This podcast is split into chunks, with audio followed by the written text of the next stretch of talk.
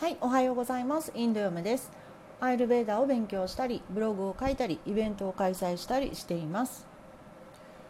インドや、えー、日本の、えー、空港の行き来などはまだ先にせよ学校や大規模なイベント商業施設などを除いてだんだんコロナの前の活動が再開されていっています。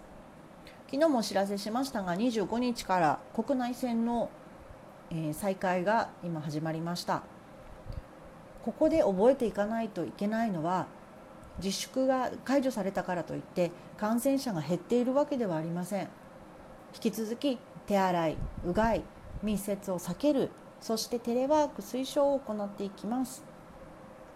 はい。さて本日の質問です。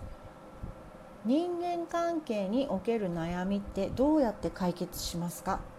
うーん難しいですよね。はい。こちらの回答は、えー、こういうふうに書かせていただきました。少し漠然としているので例を挙げてお話しします。よかったら遊びに来てください。ということでブログで解説していきたいと思います。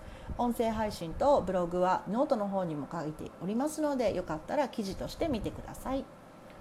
ということで今日は悩みということについてしかも人間関係の悩みについてアイルベダ的にお話しします。え、前回のですね昨日のブログと少しリンクすることもあるので見てない人はそちらもどうぞご覧ください。アイルベーダを理解していくと悩みが実は減るんですね。生きやすくなります。この生きやすさというのは体と心にアプローチしなければ高まっていきません。心へのアプローチというのは難しいことでも何でもなくて意識するということです。言葉が持つ意味合いというのももちろんありますけれども例えば朝ごはんを何にするか悩むと上司と喧嘩して悩むと比べると朝ごはんの悩みはすぐ消えそうですよね。では朝ごはんの悩みっていうのは何で消えるんでしょうか？これは自分で決められるからなんですね。人間関係の悩みっていうのは自分で決められないことが大半だと思っています。なぜなら相手が人間だからです。悩みというものはだから決められないから起こります。朝ごはんだって決められない時間というのが1分でも2分でも、まあ、何秒かでもあったわけです。でも最終的に決定するので悩みにならない。それだけのことなんですね。この決めるという意識ここが悩みをなくす一つのポイントです。もちろんこの決めた時点で決めたことが正しいか正しくないかこれ悩むところですよね。でもこの決めるという時点でこれは考える必要がないんです。決めて行動する必要があるから決めるんですね。誰もが正しい道を選びたいと思うでしょう。しかしここで一番やってはいけないことは頭の中のぐるぐるをいつまでもいつまでも頭や心に留めておくことなんです。人間関係の悩みは相手あってのことですがどんな関係であれまずご自身がハッピーな気持ちを持つためにどうしたらいいかということを考えるのが近道です。ただし注意が必要なんですけれどもその選択肢ハッピーな気持ちを保つためにこれをしようあれをしようというふうにま考えるとしますよね。その選択肢の中にえー、人間関係で悩む相手、まあ、A さんとしましょう。その A さんがこうなってくれたらハッピーというのは含めないようにしてください。人は人によって変わらないと思っておいた方がいいでしょう。今のままの相手でどうご自身がハッピーになるかこれを考え出していくわけです。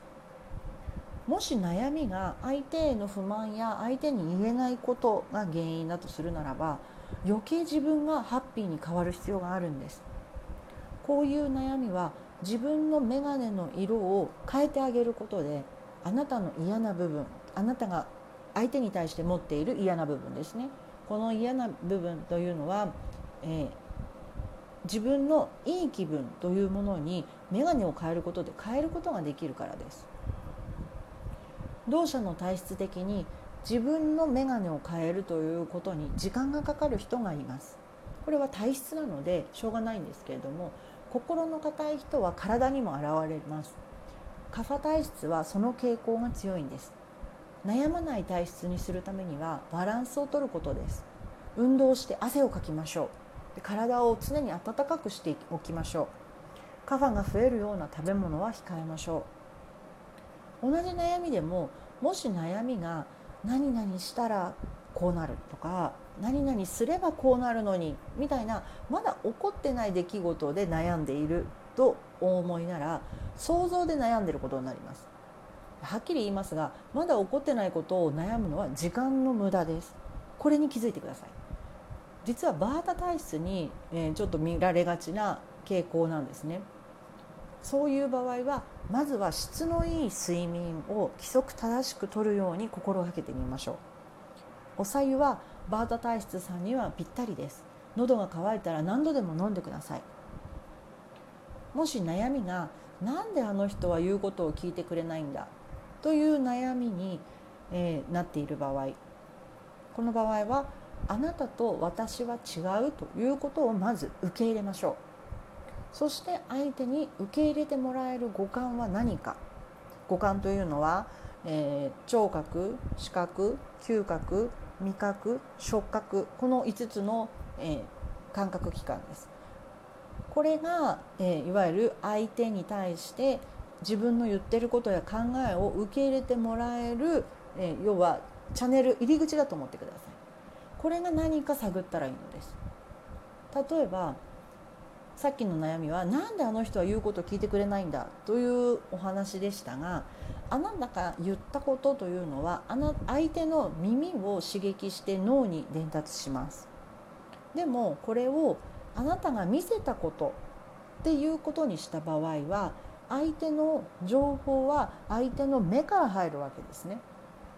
これは微妙に同じことを言ってるように思えますがえその入り口が違うことによって脳への刺激というのは変わってくるわけです。ですから反対に嗅覚と言葉を組み合わせるとかたくさんの伝達方法が実はあるんです。自分が好きなものがあるように相手にも好きな傾向もしくは理解しやすい傾向というのがあるはずです。どの同社でも人間関係の悩みを解決するコツは自分自身が長い間持ち続けないことです。これは決めるという意識で悩みがなくなります。行動して起こった結果がもし希望しているものでなかったら違う方法を探す。そして決める。そして行動する。もうこれだけなんですね。悩んでる暇はありません。人生は実験の繰り返しなんです。いかがでしたか、えー、人間関係の悩み、えー最後にもう一度言いますがポイントは決めるということをすることで悩みは解決します。そしてその後にすぐ行動する。そして行動で起こった出来事をもう一度考えてまた行動に移す。ですから長時間心の中で頭の中でぐるぐる考えていること。これをまずは一回決めてみましょう。はい。皆さんの悩みや質問をアイルベーダ的に解説してお答えしていきます。ブログではピックアップして解説していますが質問箱の質問は100%お答えしていますのでどうぞお気軽にお寄せくださいそれでは皆さんが素敵な一日を過ごせますように。